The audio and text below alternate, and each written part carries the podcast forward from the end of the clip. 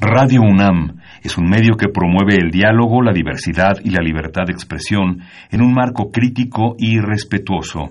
Los comentarios expresados a lo largo de su programación reflejan la opinión de quien los emite, mas no de la radiodifusora. Radio UNAM presenta Perfiles. Un espacio abierto al conocimiento y la crítica de los proyectos universitarios que transforman nuestro país. Conduce Hernando Luján.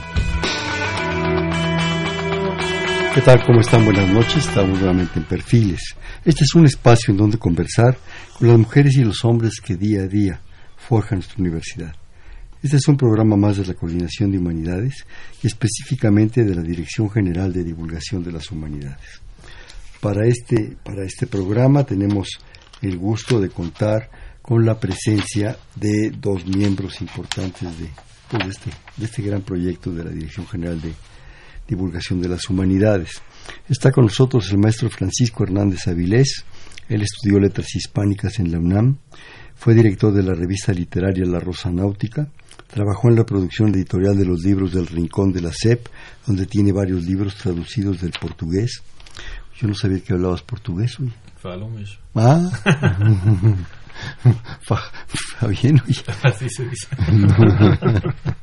aquí, aquí un, alumno de Sade Queiroz, ¿verdad? de libros de portugués, editó la historia y, muestra de la literatura infantil en México en ediciones CCM. En, la misma, en el mismo sello coordinó la revista Leer y Leer, dirigida a maestros para promover la lectura entre los jóvenes. El maestro Hernández Avilés ha traducido poesía y narrativa para la UNAM, para Tierra Adentro, etcétera. Blanco Móvil, La Jornada, entre otras publicaciones. Profesor de literatura en bachillerato durante más de 20 años y profesor de la Escuela Nacional de Antropología e Historia y colaborador de la revista Pálido Punto de Luz de temas de educación. Actualmente es responsable del Departamento de Difusión del Programa Editorial de la Coordinación de Humanidades, eh, la cual integra las colecciones históricas de nuestra universidad y coordina las actividades de promoción a la literatura en el bachillerato a través de la librería itinerante Clementina Díaz y de Obanto. Francisco, como siempre, bienvenido. Gracias, Fernando. Buenas noches. Lo hacemos tu parte en portugués y Diego, pues a ver tú y yo en qué hablamos, en tatacho, a ver en qué. También se encuentra con nosotros el maestro Diego García del Gallego. Él es artista plástico y editor, nació en el Distrito Federal, estudió filosofía en la Facultad de Filosofía y Letras de la UNAM, dio sus primeros pasos en el mundo editorial en 78, trabajando en la librería Gacela, que estaba en el sur de la ciudad, de gratos recuerdos. El intento fallido de abrir otra librería en 92 lo convirtió en corrector, formador y editor en ediciones del Equilibrista. De 98 a 2001, el maestro García del Gallego fue coordinador de publicaciones del Centro de Investigaciones y Estudios Superiores en Antropología Social, el CIESAS. De 2001 a 2006, y subdirector de difusión y publicaciones de ese Centro Público de Investigación.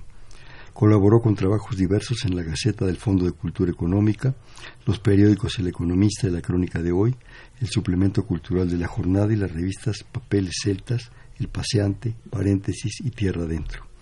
Dirige la colección Ediciones del Futbolista de la editorial independiente Ficticia. Desde 2006 está a cargo del programa editorial de la Coordinación de Humanidades de la UNAM. Diego, bienvenido. Estás con nosotros. Gracias por la invitación. Eh, cuando hicieron favor de enviarme la, información de este programa, de empezar a coordinar qué, presentaríamos en un programa más, como le decíamos, de la coordinación de humanidades, eh, creo que hay una, parte fundamental, importantísima de la universidad misma, pero muy en especial de la coordinación de humanidades, ha sido el énfasis a su programa editorial. El proyecto editorial de la coordinación de humanidades es, ¿cómo utilizar un adjetivo preciso pero que no suene pomposo. Yo diría eh, impactante, eh, comprometido, porque desde que yo me acuerdo, su proyecto editorial ha sido fundamental para la formación de los jóvenes y de los ya no tan jóvenes, con una diversidad realmente importantísima desde pequeños folletos. Yo tengo el deleite y el gusto de aquellos folletos de material de lectura. Ahí aprendíamos un poco a, medio asomarnos a la poesía y a muchas cosas, hasta grandes colecciones, ya lo hemos platicado aquí, Francisco, contigo, este, de, de, Scriptorum, ¿verdad? De la, la, Scriptorum, nuestros clásicos. Clásicos, este, la Biblioteca del Estudiante Universitario, en fin, tantas cosas, ¿no? Es un gran, es un gran proyecto, qué bueno que, que tiene cada vez más, más impacto. Y bueno, se ha creo que pegado mucho en los últimos tiempos, aunque con su personalidad propia, con la feria de minería y con la feria desde luego Guadalajara que ya tiene eh, nivel internacional. Minería desgraciadamente está muy acotada, creo yo, por el espacio, pero realmente es, es de gran nostalgia también. Entonces nos hacen favor, en este caso, Francisco y, Diego, de venir a platicarnos pues las novedades del programa editorial, hablar un poco de la feria, eh, traen unos libros para comentar. Yo creo que esa propuesta editorial es esencial y es fundamental en la universidad y me atrevería a decir que en la cultura de este país y de Latinoamérica. Si no es que también pegaste en Europa, ¿no? ¿Quién empieza? ¿Quién dijo yo? Pues bueno, a ver, si quieres, este, creo que ahora que hablaste de minería, decir que Guadalajara es la internacional, bueno, esta también es la Feria Internacional del Libro del Palacio de Minería, ¿no? La FILPM. Pero es la primera feria en México, la primera feria del libro que se hizo, cumple ahora 40 años, está de gran aniversario cumple 40 años. Es cierto que a lo mejor el palacio para los fines de semana le queda chica, a la, le queda chico a la feria. Entre semana desafortunadamente no tanto. y se ha hablado muchas veces de sacar de ahí a la feria, pero, yo creo que, espacio, es que hay ese espacio y este y se han hecho intentos de llevarlo a otros recintos maravillosos universitarios que están en el centro y no ha funcionado. Y entonces se ha vuelto, sí, aunque es también feria internacional, es una feria de casa de la universidad. Y entonces ahí es cuando el programa editorial de la coordinación, pensando en esos tumultos de los fines de semana, aprovecha para, para hacer las presentaciones de, de nuestras colecciones y no podemos tampoco tener todo el día de presentaciones una tras otra porque este, nos acabaríamos. Más bien no acabarías nunca. Por eso no acabaríamos nunca pero entonces le dedicamos uno de los espacios a cada colección. Es, es como la, la parte salomónica vamos a repartirles que no tenga una colección más presentaciones que otras y en esta ocasión, en lugar de ocho, que más o menos lo que siempre hacemos repartiéndolo en los dos fines de semana que dura la feria, ahora vamos a tener diez y una en viernes. Entonces, este, por nuevos proyectos que también tiene la coordinación de humanidades. Entonces, pues no sé, a ver, Francisco. como tú decías, ¿cómo podríamos nombrar a estas colecciones?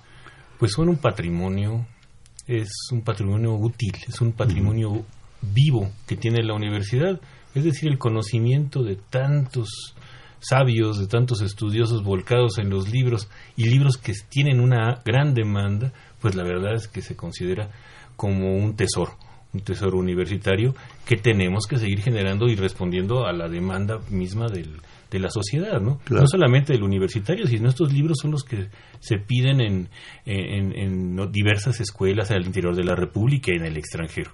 Son las colecciones desde 1939, Hernando. Es precisamente este año tenemos un triple aniversario de nuestras colecciones, ya que la Biblioteca del Estudiante Universitario, quizás la colección más antigua de la UNAM, está cumpliendo, como colección está cumpliendo 80 años. El número uno de estos 156 títulos, 155 títulos, es el Popol Vuh, editado en 1939. El libro del Consejo. El libro del Consejo, así es, que ha pasado por miles y miles y miles de estudiantes. ¿no? Y muchos maestros ahí aprendimos y muchos maestros seguimos enseñando a, partir de estas colecciones. También el Scriptorum, la famosa biblioteca Scriptorum, Gracorum et Romanorum Mexicana, tiene, está cumpliendo 75 años con un enorme proyecto de reimpresiones, un enorme proyecto de, nuevos autores y de nuevas ediciones. Y la colección al siglo XIX y de regreso cumple 25 años. Entonces estamos muy contentos porque aparte de que la, la Feria de Minería cumple 40 años, pues tres de nuestras colecciones universitarias más importantes están de fiesta. Y ahora que me recuerdas, hablando ya de, aquí con tanta vela de cumpleaños, el, libro emblemático de la Biblioteca del Estudiante Universitario y probablemente también de, del programa editorial y de la universidad, que es La visión de los vencidos, cumple 60 años. De León Portillo. Eh, cumple 60 años de haber aparecido. Entonces, ¿Cuántas ediciones llevará?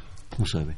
Es que cuando llevaba 29 ediciones decidimos que ya hubo un nuevo cambio, entonces era la, no, la, edición no 29 y de ahí empezaron a, contar como reimpresiones. Entonces tiene 29 ediciones más como 14 o 15 reimpresiones y en ejemplares estamos ya cerca de los 700 mil ejemplares.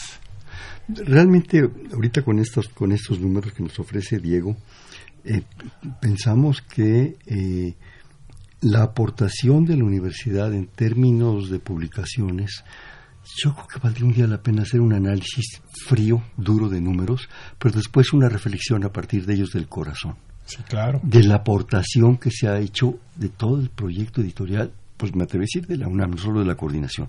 La coordinación ha sido fundamental. Ahorita pensaba de repente en introducción al estudio del derecho del doctor Eduardo García Maínez, si mal no recuerdo, lleva ciento cincuenta y tantas ediciones, o reimpresiones, o dile como quieras. O sea, pero es, es, yo creo que la Universidad Nacional ha aportado en términos culturales y editoriales y sobre todo, no solo el libro en sí, el objeto, como estos que están aquí sobre la mesa, sino en lo que hay detrás, en el sentir y en la formación y en la reflexión de la gente. Yo soy un nostálgico de minería, si me permiten. Eh, fui invitado por la Facultad de Ingeniería para un proyecto por Miguel Porras y este Miguel Bolívar y, Francisco Porras, que eran los primeros organizadores. Y realmente ellos en ese momento dijeron, esto nos va a quedar chico. Y, eh, boca de profeta. ¿eh? Dijiste que hace 40 años empezó minería. Alguna vez yo hice una pequeña anecdotario para la Gaceta y se iba a publicar, no, no se publicó por otras razones, pero la primera feria de minería y si quieren luego les paso el dato, la inauguró Álvaro Obregón en minería. Fue un intento, se hizo una o dos presentaciones y bueno, mataron a Obregón y se acabó.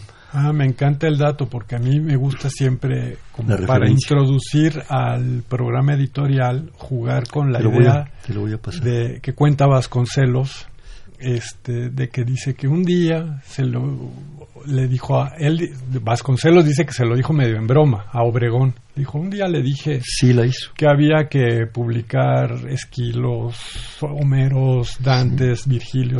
Te paso el dato. Que había que llenar el país de eso y que Vasconcelos, que Obregón le dijo así, pero ¿cómo, cómo, cómo lo va a hacer? No, bueno, hay que editarlo tal, así, y de ahí salieron los libros verdes. Sí, los Entonces, estos libros verdes y esta es especie de protoferia. Es muy interesante. Está te la voy a pasar. Sí, sí, por favor. Y te paso otro dato, ya que estamos en eso. Eh, de niño, ya, uh, ya corrió agua. Eh, había una feria en la Ciudadela, una feria muy antigua en la Ciudadela, estoy hablando de los años 50, en el edificio cuadrado ese precioso de la Ciudadela y en, Valderas, no me las calles y se vendían libros de viejo y nuevos y todo eso. Yo ahí conseguí una edición de eh, Robinson Crusoe Pirata por parte del gobierno cubano. ¿Sí? entre otras cosas. Yo creo que esa, ese, ese antecedente de las ferias, de esas reuniones, sean impactantes ya mundialmente como Guadalajara o como minería con sus antecedentes o las que se están afortunadamente haciendo en la Ciudad de México, en los estados, son fundamentales. Pero no solo es el hecho, es, es las reuniones, es de, de, libreros, de fanáticos de libros, de amantes de, las letras, de la cultura, es el hecho de compartir todo eso. Y yo creo que ustedes tienen ahorita una gran propuesta para eh, la feria de minería con todas sus presentaciones. ¿Qué tal si entramos ya en, eh, perfecto, carnitas, ya en un paquete. Muy, muy bien. ¿no? A ver, por favor, platíquenos. Bueno, pues eh, vamos, la feria se inaugura el próximo jueves a las 11 de la mañana.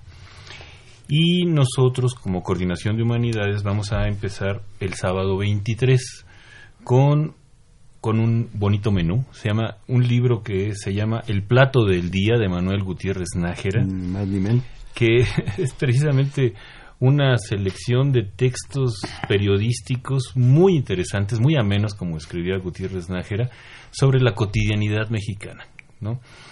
Llenos de ingenio, llenos de chispa, llenos de conocimiento. En un libro que también como objeto es muy bonito el libro, Diego puede platicarnos ahorita de lechura. Hay de este pasiones encontradas, este, porque es un libro que creo que no se alcanza a, a- A tomar con a la tomar mano. con la mano de lo voluminoso que es, Como pero pe- funciona muy, Tipo muy bien. pequeño ladruz ilustrado. Es un- Pe- peor es un- creo, ¿eh? Pero doble. Y bueno, es una curiosidad. Se presenta ese libro de Gutiérrez Nájera y se presenta de José Tomás de Cuellar, Baile y Cochino, que es una, pues una novela que se agrega a toda esta saga que está investigando Belecleas de, de, de Lara- de Tomás de de Cuellar. ensaladas de pollos. de sí. ensalada de pollos y del este Isolina la figurante Sí. y todo este este panorama Chucho este ninfo, Chucho el ninfo el sí, retrato Las inmenso jamonas, Sí. este, es, es, no sé, los retratistas maravillosos del siglo XIX que, que se metían a las calles, se metían a los Sí. barrios y decían, estos son los personajes arquetípicos, porque además, muy interesante que Tomás de Cuellar repite los personajes en varias de sus novelas, un poco como hacía Balzac, ¿no? Entonces, lo- un personaje que abandona en Chucho el Ninfo reaparece en Baile y Cochino, o reaparece en Ensalada de Pollos, entre, entre, entre paréntesis, los pollos eran los como los juniors ¿no? de la época, así, así les mencionaba. Entonces, una descripción irónica muy, muy interesante. Pues vamos a empezar con esos dos títulos. Pertenecen a la colección Nueva Biblioteca Mexicana, que también es una colección emblemática dirigida por el doctor Miguel León Portilla y que, bueno, tiene más de 170 títulos diferentes. Sí, ahí se han publicado las obras completas de José Gaos, que también debo aprovechar que el año pasado por fin salió el primer tomo de José Gaos, de, de las obras completas, dividido en dos tomos para evitar este un libro muy voluminoso. El- están las obras completas de Fernández de Lizardi, las de. Gutiérrez Nájera, las de José Tomás de Cuellar. Cárdenas, Cárdenas, muchos abogados, este, sí, sí. una colección muy importante. Y eh, bueno, como dijo Francisco, el del plato del día de ver prácticamente es delicioso son las columnas que firmaba Gutiérrez Nájera con el seudónimo de Recamier. Por, no por Madame Recamier, sino por un dueño de un, de un restaurante de esa época. Que seguro lo invitaba después. a- Claro, no sé qué Charles Recamier o no sé qué, y entonces él empieza a hablar y de, pues, de todo lo que pasaba, la columna que duró además, no está ahí en años, años, ¿no? Entonces, por de ahí lo voluminoso, pero es delicioso. Y Baile y Cochino además tiene la cosa, bueno, tiene cosa que es una novela con caricaturas. Entonces te va presentando a los personajes. Esta es Doña Matilde, esta es Matilde, y sale el dibujito de la niña a la que le van a hacer el- la fiesta de cumpleaños. Esto sería el primer sábado. El primer sábado. Sí, Sí, es el sábado. Esto se, es en la. Hay diversos salones en la Palacio de Minería. Sí, claro. Casi toda la, la coordinación de humanidades va a realizarse en la Galería de Rectores, que es en el primer piso. al- Te al- interrumpo, Francisco, y Sí. Diego también. Sí. Todo este programa, que es bastante extenso, lo tengo aquí enfrente de mí, aparecerá en la página, supongo, de la Sí. Coordinación de Humanidades. ¿Por qué no empezamos por dar la página, nos, va a ir el tiempo, para que la gente lo, lo pueda imprimir, lo pueda consultar, si me hacen favor? Sí, está en la página de la Coordinación de Humanidades. eh, lo pueden buscar en la Agenda Digital Mm. de Humanidades. Así abren ustedes Agenda Digital de Humanidades y, y hay una liga en donde te lleva al, al programa completo. Perfecto. Perdón, los interrumpí. Interrumpí, Francisco. Sí, bueno, este, este es un festejo de, de la nueva biblioteca. El, el mismo sábado, a, a las 12 horas, se presenta un libro de otra temática, un libro más, obviamente, mucho más contemporáneo. Se llama Tejiendo nuestra historia, investigación de la comunicación en América Latina. Este libro fue coordinado por Raúl Trejo del Arbre. Es un texto... Y Delia Crovi. Y Delia, y Delia Crovi Durueta. Este libro, bueno, también es parte del proyecto que tiene la Coordinación de Humanidades, editar y, y, trabajar con todos los investigadores del subsistema de humanidades. Entonces, un texto de comunicación y cómo ahorita se, se, se, establecen estos lazos en América Latina son importantísimos y más por estos dos connotados investigadores, ¿no? Ya reconocidos dentro de la comunicación. El libro recoge es el producto de un encuentro ¿no? de la Asociación Latinoamericana de Investigadores de la Comunicación, ALAIC, que se creó en el 78 entonces cumplen, cumplían 30 años y después, bueno, este libro en realidad fue una reunión en la que hicieron como un balance de 30 años de comunicación en América Latina. hay participantes de 12 países. Y Raúl Trejo es un comunicólogo de fama internacional. No, y tiene el libro, aparte, bueno, viene la colaboración del brasileño, del argentino, este, Perú, etcétera. Por ejemplo, falta Chile, falta Paraguay. Pero al final también Raúl Trejo hace como una, un recorrido por las, las diferentes cronologías que se han tratado de hacer de la, de la comunicación en América Latina y él propone también una, una, entonces es un libro creo que muy muy interesante van a estar ellos en la los coordinadores del libro y otros autores creo van a estar también o otros participantes entonces creo que también es un libro fuera de colección, tampoco nos amarramos nada más a nuestras colecciones, pero fuera de colección, pero yo creo que es un libro muy, muy interesante. Una aportación editorial. Y bueno, veo aquí que están los dos ligados, sábado 23 de febrero, el primero que comentaban de 11 a 11.45, el segundo de 12 a 12.45 en el, la misma sala. Así es. Entonces, es que... no hay permanencia voluntaria. Eso sí, la regla en minería es hay que salirse y, se vuelve. Bueno, pues te quedas en la puerta, ¿verdad? Y ahí tomas matine. Faltaría un tercero para que fueran los viejos matines de tres películas, ¿no? ¿Qué más? Esto es el sábado, esto sería el sábado 23, ahora puedan acompañarnos. El domingo continúan las presentaciones de la Coordinación de Humanidades con dos títulos importantes. Eh, uno es parte de una colección muy bonita que se llama Nuestros Clásicos. Nuestros Clásicos, que tiene más de 108 títulos ya, ¿no? 108 títulos. Publicados y se presenta eh, Alemania de Enrique Heine, en, eh, que es el número 15 que estaba publicado en dos tomos, Diego. No, no, no. En los 60 este libro se publicó con prólogo de Max Au. Se repetimos aquí otra vez, se vuelve a, publicar el prólogo de Max Au. La, sí se hizo en, dos volúmenes, no, se hizo en realidad una edición en el 60 que tuvo una segunda edición en el 72, pero era solo la mitad de la obra de Jaime. Y este ya se Ahora es lo maravilloso de este libro es que los esfuerzos de Miguel Ángel Palma y de este Alejandro Merlín, Luis de, bueno, y Miguel Ángel Palma Benítez logran traducir todo y se hace en un solo volumen por primera vez al español toda la obra que Heine escribió en francés sobre Alemania, un poquito por el libro de Madame de Stael. Este, este es un libro yo creo que es una sabiduría infinita porque ves los capítulos dice de, Lutero a Kant nos habla de un país que fundamental en la historia de la humanidad. La literatura hasta la muerte de Goethe no una parte la quinta parte sobre poetas románticos luego tradiciones populares donde habla de los Grimm. La octava parte es toda la leyenda de Fausto los dioses en el exilio, ahí de pronto habla también de, uno se puede enterar de los nivelungos de Tannhäuser, de este, no, no, no, es un libro, y luego aparte también cuenta Jaime cómo le fue en París, ¿no? Claro, su experiencia Donde le decían Henri, y luego el, eh, eh, eh, Jaime no lo decían Jaime, decían Ein, y entonces se hacía Henri Rien, y terminaba siendo una nada.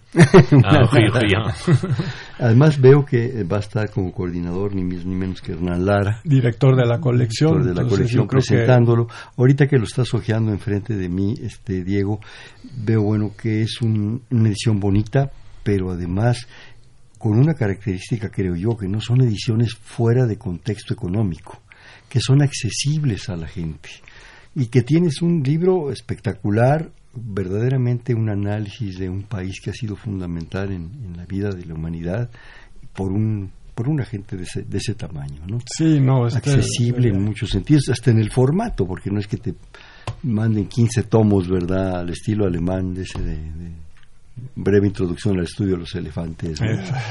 Creo que parte del interés de la, del programa editorial es, es llegar también al público joven, lo hemos platicado aquí en otros programas. Entonces sí es muy importante que el libro como objeto también sea muy atractivo, sea manejable y sea económico. Y que además el, el, joven tenga acceso al libro, porque ese es un gran problema. O sea, existen los libros, pero los muchachos no se acercan a librerías o no se acercan a, a lugares universitarios donde pueden conseguirlo. Entonces, bueno, pues hay que conjuntar una serie de cosas, ¿no? La distribución, el, lo atractivo que puede ser el libro para que llegue a la gente y se lea. Claro. De repente me haces pensar, Francisco y Diego también, ahora de unos años para acá, yo veo, ¿qué serán? Mínimamente jóvenes sin mochilas. Es una forma ya prácticamente, es parte de la joroba de los jóvenes, ¿no? Y es un libro que cabe ahí, que lo sacas en el metro, lo sacas en un parque, lo sacas en un café, porque hay que ser prácticos. Nosotros de repente cargábamos cada cosa que había que ser primero una sesión de pesas, ¿verdad? Qué, qué barbaridad. Sí, hay un libro que se llama de la, de la ligereza, ¿no? De Lipovetsky. Todo se está volviendo ligero, entonces tenemos que subirnos en esa nube de ligereza y, y, llevar el libro a donde debe llegar para que ahí ya con meditación, con tiempo, pues puedan los muchachos reflexionar y darse ese tiempo para leer, ¿no? Sí, de repente de repente lo práctico también, y creo que en este caso se, se cumple perfectamente. ¿Con qué nos seguimos? Después también van ligadas, ¿no? Sino, Sin permanencia. Está en la colección Poemas y Ensayos, dirigida por Marco Antonio Campos. El poema de Juan Bañuelos, no consta en actas, Tlatelolco 1521 y 1968, y el otro poema Lienzo de las Vejaciones. Es una bonito. edición un poco conmemorativa, la forma en la que el Poemas y Ensayos conmemoró los 50 años del 68, el año pasado. Tiene un prólogo que se llama El porvenir de lo sucedido de Luis García Montero, ni más ni menos que el director del Instituto Cervantes.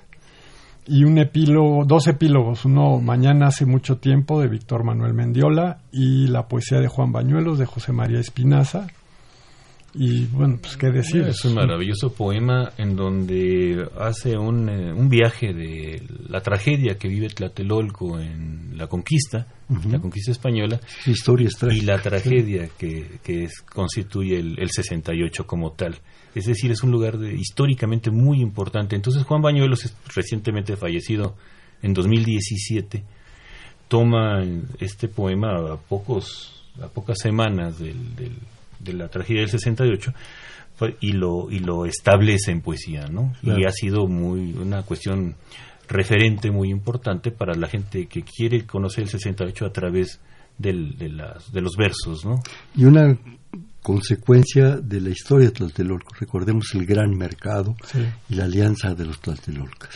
O sea, Tlatelolco es algo que está muy ligado a nuestra historia, no solo antigua, sino muy, muy, muy reciente, ¿no? Y además, bueno, pues está, ese ya es también el domingo, igual en la Galería de Rectores, eh, eh, de 12 a 12.45. ¿Me permiten, por favor, un minuto para... Eh, nos, nos escribe, cosa que le agradecemos, Rosario Velázquez Meléndez, de la Gustavo Amadero. Bueno, agradezco sus, comentarios en lo personal y dice que desde la mañana han estado escuchando anuncios del Palacio de, Minería de la Feria Internacional pues eh, hay que asistir, no solo mm, los escuche, vaya yo, una gente como usted, señora Velázquez, sería importante su presencia. Y dice que temprano apareció una poetisa, Cruz Meléndez, como yo también soy Meléndez, me emocioné porque somos pocos Meléndez, y la quiero ir a ver. Quería saber cuándo será el día del poeta en la Feria del Palacio. Gracias. ¿Ustedes saben algo? Yo creo que habría que meterse al, programa. De, el programa Minería ya tiene, sube el programa y este, es muy fácil de conectar. Ya hay apps, ahora que hay apps también. ¿Qué es apps? las aplicaciones que ahora ya Ah, se perdón. hace Yo, yo soy de las cavernas. y este yo debo tener la de minería, ya no sé si se actualizó, porque tengo también la de Guadalajara y unos días antes de cada feria de pronto se actualiza, uno en el celular consulta, las se, apps se puede consultar en la página de la universidad, la página Sí, de la Universidad de tienen Ingeniería, el mapa la de dónde, de de dónde minería, está el stand ¿no? de cada quien y Sí. todas las presentaciones, ¿no? Entonces, Sí. Y también quisiera aprovechar este breve, breve intervalo que hicimos para comentar que tanto Francisco como Diego nos traen unos obsequios, así que ustedes dirán, ¿cuántos de cada uno?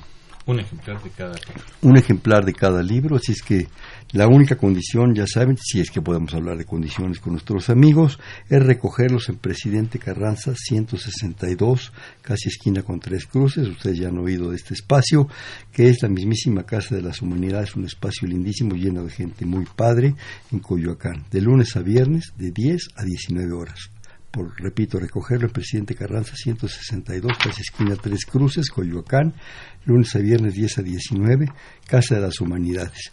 Les veo eh, rápidamente, se los leo, los libros para obsequiar. Baile Cochino de Tomás de Cuellar, que estaban ustedes comentando, de la Nueva Biblioteca Mexicana, Alemania de Henrik, Henrik Heine, ya no sé cómo, Jaime, Jaime, eh, un ejemplar, eh, nos consta en actas, Tlatelolco 1521-1968, el lienzo de las vegaciones, y ahorita ya que me apunten parece, este, Anatomía de la Feria por Ignacio Ortiz Monasterio en la colección Cátedra Universitaria, y Crónicas de Luis G. Urbina, ni más ni menos, en la Biblioteca del Estudiante Universitario. Un ejemplar para la primera persona que lo, que lo desee, ahorita se lo paso a nuestro productor.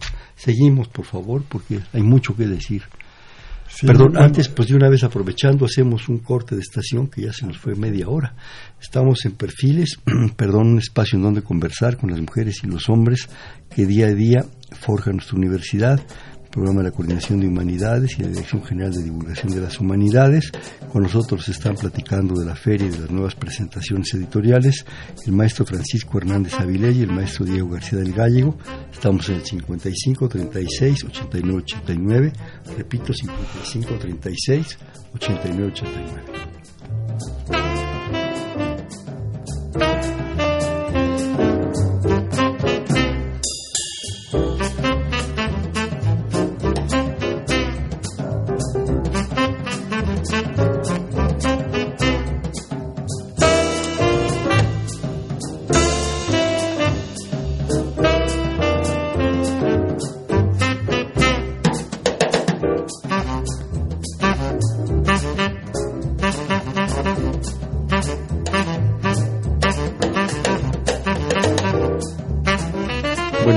Estábamos comentando que con ustedes que estamos haciendo toda la presentación de nuevas eh, propuestas editoriales de la Coordinación de Humanidades para la Feria de Minería, que es el próximo jueves su inauguración y dura hasta mm, do- uno, dos, el ter- cuatro, el lunes cuatro. el lunes de marzo. 4 de marzo, ¿verdad? Eh, están con nosotros el maestro Francisco Hernández Avilés y el maestro Diego García del Gallego ofreciéndonos esta información. Seguimos porque hay mucho que decir. Y el, el viernes primero de marzo a la, a la una de la tarde en, la, en el Salón Academia de Ingeniería, ahí en el Palacio, vamos a dar a conocer una nueva colección de la Coordinación de Humanidades que se llama eh, Problema-Solución. Es, es un acercamiento a diversos problemas de índole social, humanística, muy actuales y eh, esto- esos cuadernos pues pretenden que la gente haga una reflexión sobre diversos aspectos del- de estos problemas sociales que se están re- eh, realizando en, en el mundo, ¿no? Y qué mejor desde el punto de vista de los investigadores del subsistema de humanidades. Claro. El, y pasamos al siguiente fin de semana, que, que empezaríamos con el sábado 2 también. Pero Sí. lo interesante del Sí. viernes de haber este primer cuaderno, pues que se trata de problemas de género, ahora que no, la violencia de género, entonces un poco es plantear Claro. el problema y solución, ¿no? Entre más información tengamos sobre Exacto. situaciones como esas, creo que mejor podemos entre todos sacar soluciones ofrecer un apoyo a las gentes que lo están sufriendo y ofrecer una posibilidad para que no siga sucediendo. Sí, La, idea es poner en la mesa la, reflexión alrededor de esto, que es lo primero, darnos cuenta de qué está pasando, ¿no? Y por qué está y reconocerlo. ¿Y por qué está pasando? ¿Qué más? Anatomía de la feria. La feria de Arreola. Este es un libro de Ignacio Ortiz Monasterio, pertenece a la colección Cátedra Universitaria y se presenta el sábado 2 de marzo a las 12 horas en la Galería de Rectores en el Palacio de Minería. Lo va a presentar el poeta Eduardo Langagne, mm, eh, la maestra Malena Mijares y el autor Ignacio Ortiz Monasterio. Muy interesante porque este es un libro emblemático de, Juan José Arreola. ¿no? que pues yo creo que todos, ¿no? no puedes dejar uno afuera. La curiosidad de este es que es su única novela, Y este el libro es divertidísimo, de la, feria. Y, bueno, esta es la colección Cátedra Universitaria, que con este llegó, llegó el año pasado a ocho eh, libros, ocho títulos, es la, la colección más joven que tenemos. ¿no? Así empezamos todos. Pero ahí va, ya, ya ocho títulos, no está nada mal. Y este libro mm, pues eso es una disección o ya más tecnológicamente hablando es casi una tomografía a la lo dice Hernán Lara Zavala que le hace el prólogo que, se corta en pedacitos transversales este como, pues, hacen los tomógrafos va explicando la, cada los personajes, las situaciones, este, entonces es como una anatomía, un mapa del libro de Arreola, ¿no? que lleno de tantas voces de todos los personajes de, este, de esta feria de San José, ¿no? Entonces, pues es un libro divertidísimo. Sí, vale, todos aquellos eh, alumnos o fanáticos de Juan José Arreola pueden deben tener este. Pero, pero este eh, Diego me sorprende realmente porque ocho títulos, bueno, es joven, en fin. ¿Qué quisieras que todas fueras como la colección austral, ¿verdad? Donde aprendimos a leer tantas cosas que eran creo que 1400, ¿no? Para allá van, para allá van. No, pero además a mí me gusta porque parte esta colección de cátedra universitaria un poco del modelo que tenía la colección diversa de la, de la misma coordinación de humanidades, pero se ha procurado cambiarle el, color a cada portada y ver los ocho títulos juntos con diferentes portadas, diferentes temas y eso pues da muchísimo. que hasta eso, hasta eso es encantador, sí, ¿no? Sí, es, padre. ¿Qué más? Eh, bueno, y, y, en el primer cumpleaños que tenemos de nuestras colecciones, el sábado 2 le festejamos a la Biblioteca Scriptorum Graecorum et Mexicana su cumpleaños 75. Vamos a, hacer una presentación con las novedades de esta colección que, eh, bueno, pues está de plácemes porque tiene nuevos títulos, porque tiene nuevas reimpresiones, porque tiene nuevas ediciones y porque hay un enorme, enorme interés en, no solamente en la universidad, sino en el mundo de que esta colección pues, pues siga creciendo, siga viva y se siga distribuyendo.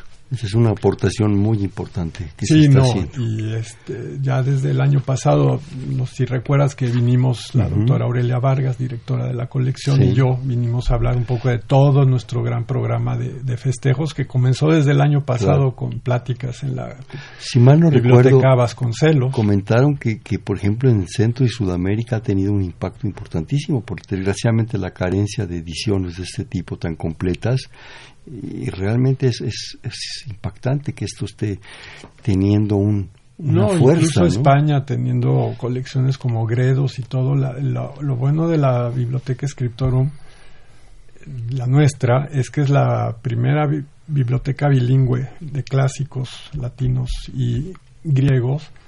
Es la primera bilingüe en el mundo, o sea, en español porque eh, existió la, bueno, existe la francesa, existe la, la que maneja Harvard, las ediciones alemanas de Teubner no son bilingües, las de Oxford tampoco son bilingües, nada más viene el texto en griego o en latín.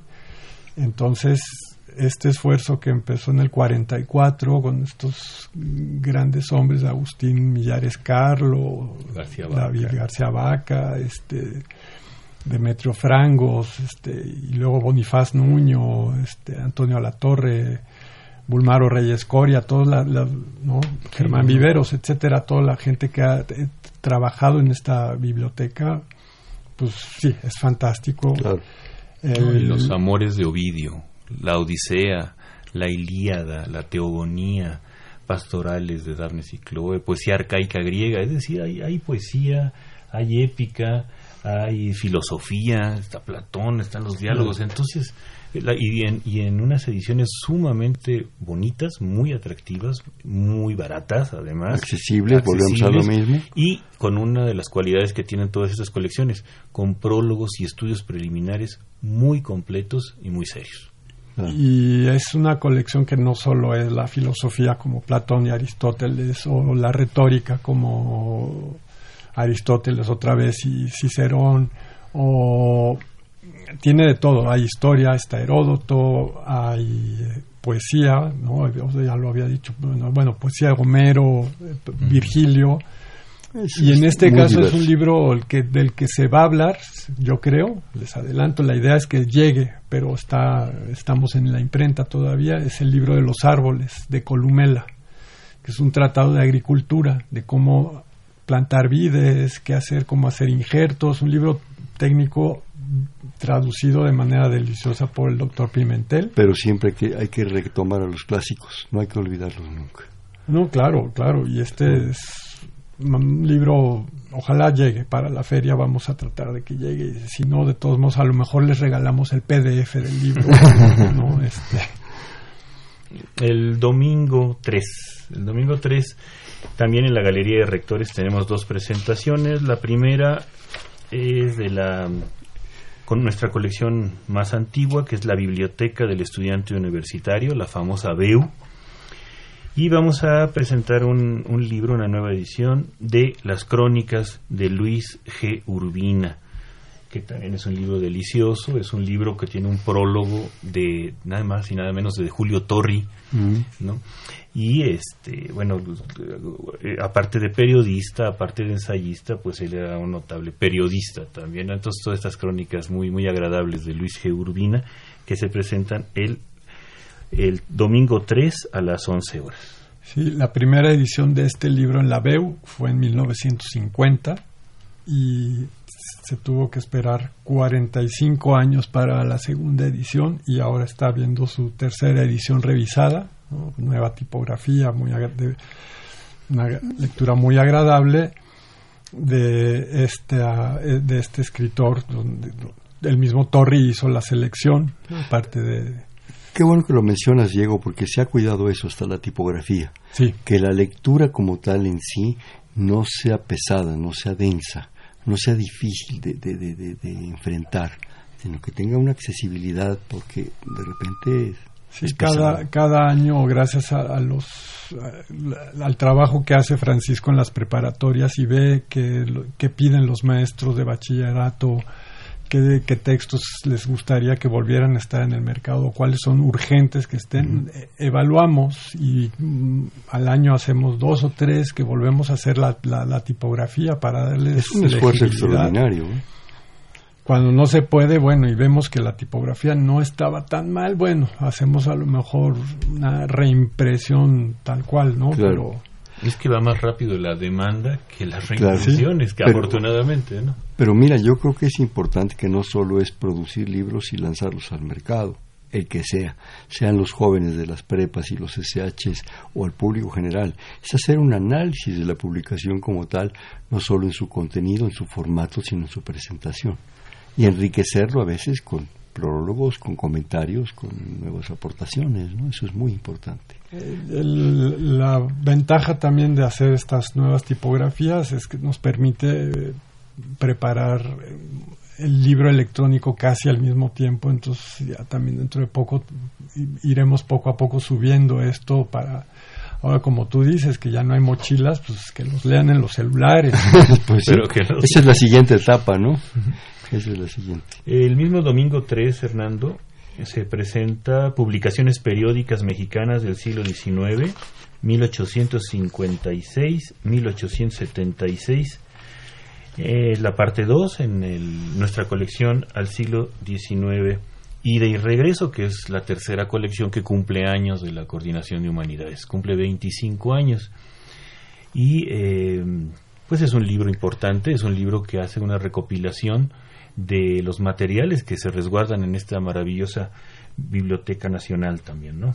Sí, es un libro, la primera parte, son libros voluminosos, llenos, son muchas fichas, pero no es nada más referencia de ficha, no, viene la ficha del libro tal, donde se encuentra en la biblioteca o en la hemeroteca, y una descripción con una especie de historia de cada, entonces también...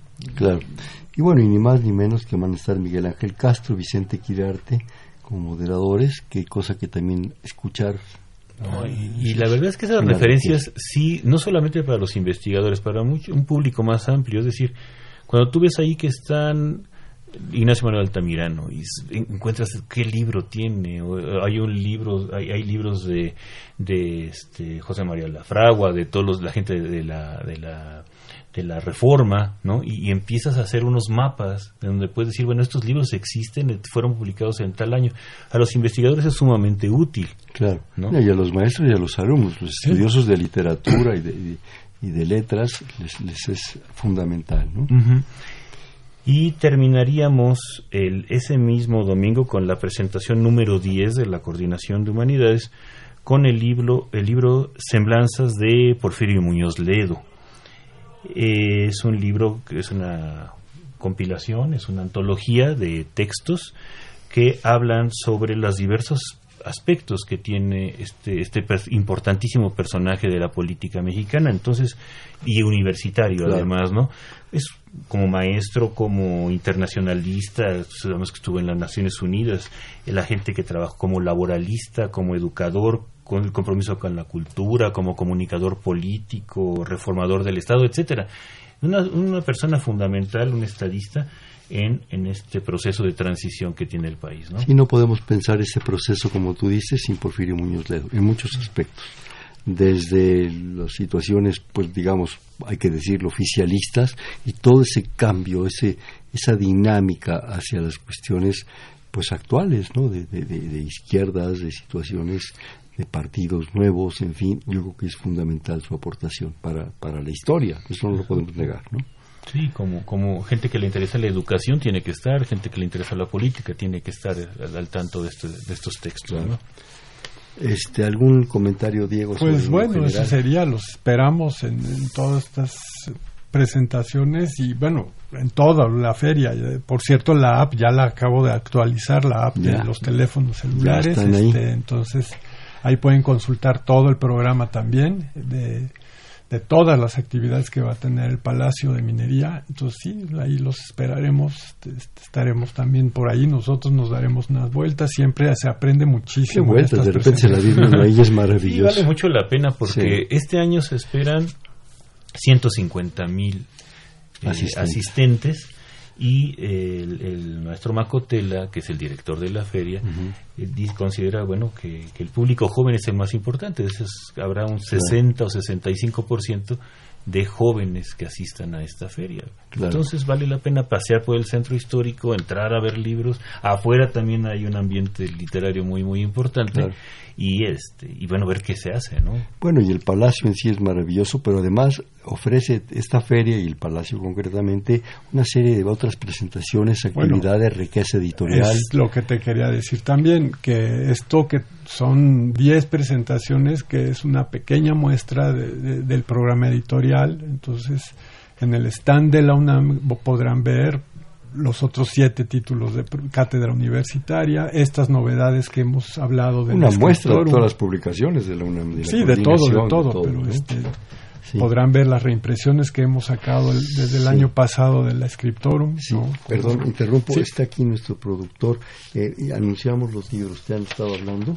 Si me haces favor de anotar aquí ya las personas, por favor. Eh, aprovechando que nos interrumpí, eh, algunas llamadas. Fernando López Leiva, muchísimas gracias desde Naucalpan. ¿Cómo se vería afectado el programa editorial de Humanidades con la desbocada austeridad que vivimos?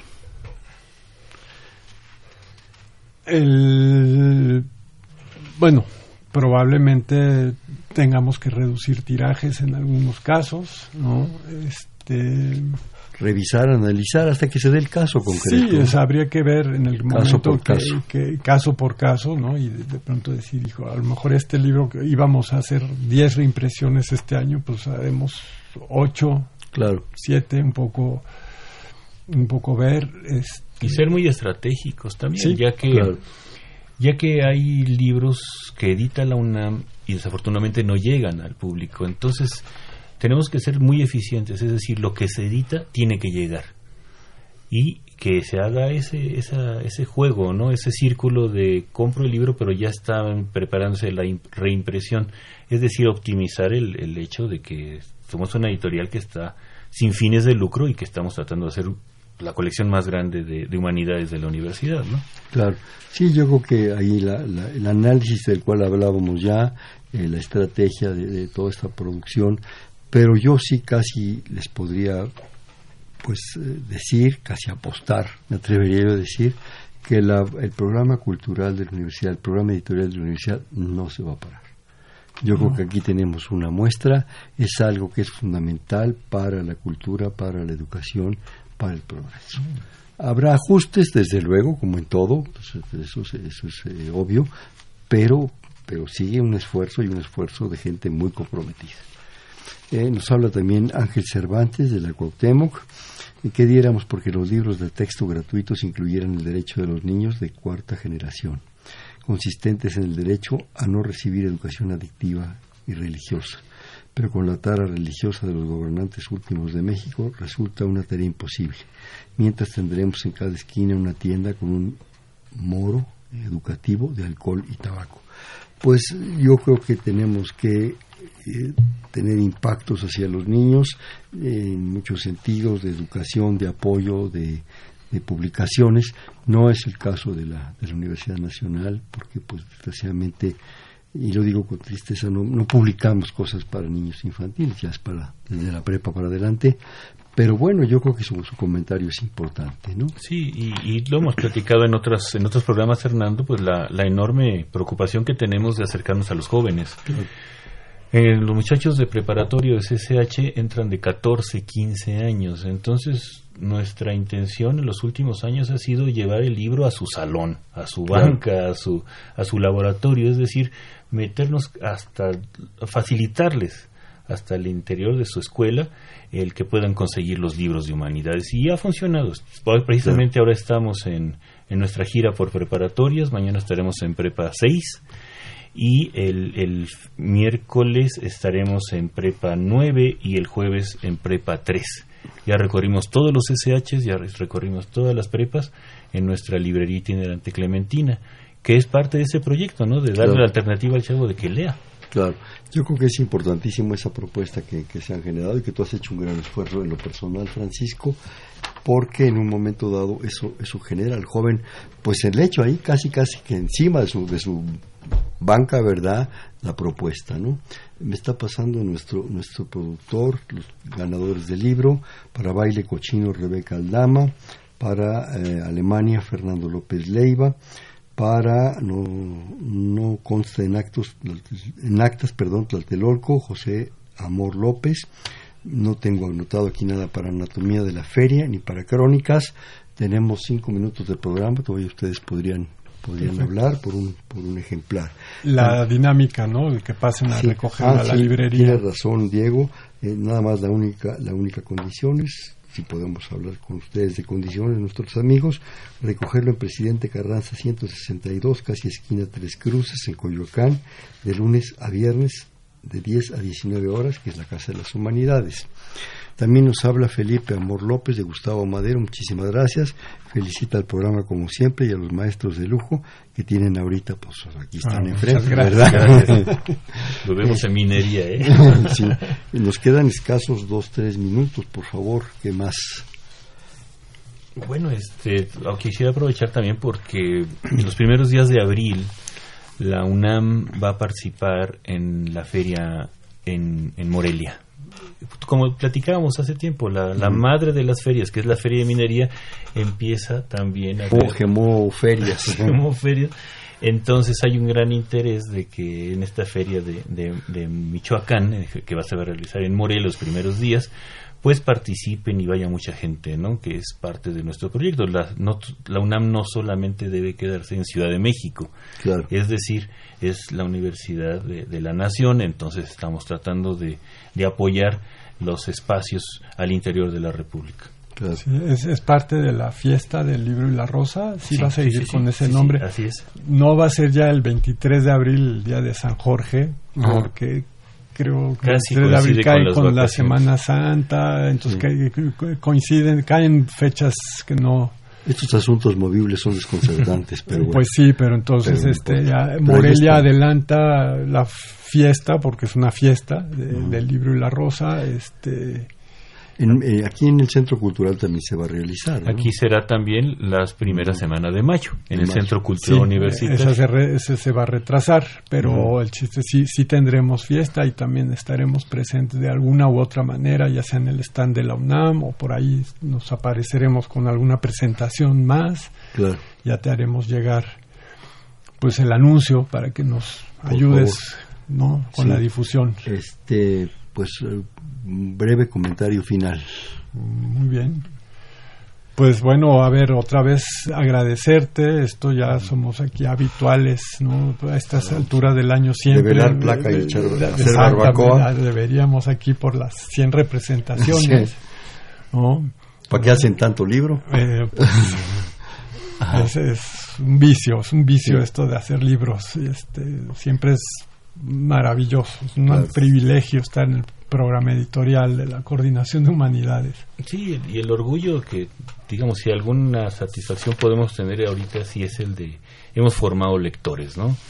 Muchachos que hace cuatro o cinco años estaban en preparatoria diciendo, oiga, señor, ¿qué, nos recomienda de leer? Y ahora están en las facultades de Derecho, de Economía, de Estudios Latinoamericanos. Entonces dijimos, oye, pues sí funcionó haberles dado ese libro o muchachos que se acercan con un libro arrugado, subrayado, este, muy trabajado. Y dice, oiga, no tiene otro de estos porque hace dos años lo compré.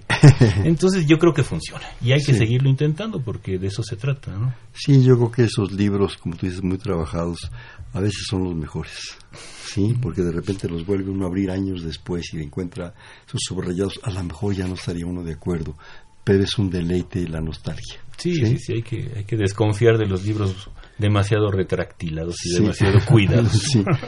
Bueno, ya saben que vamos a hacer un bote pronto. Ya se lo esperaban, ¿no?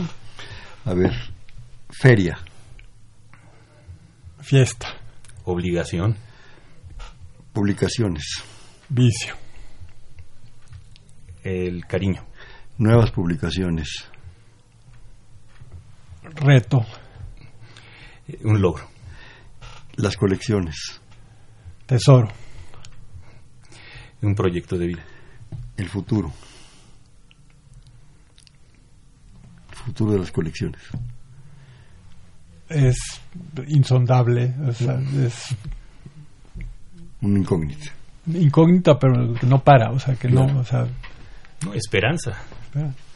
Bien, pues este fue Perfiles, un espacio en donde conversar con las mujeres y los hombres que día a día forjan nuestra universidad, programa más de la Coordinación de Humanidades, de la Dirección General de Divulgación de las Humanidades. Estuvieron con nosotros el maestro Francisco Hernández Avilés. Francisco, como siempre, muchas gracias. gracias de nuevo.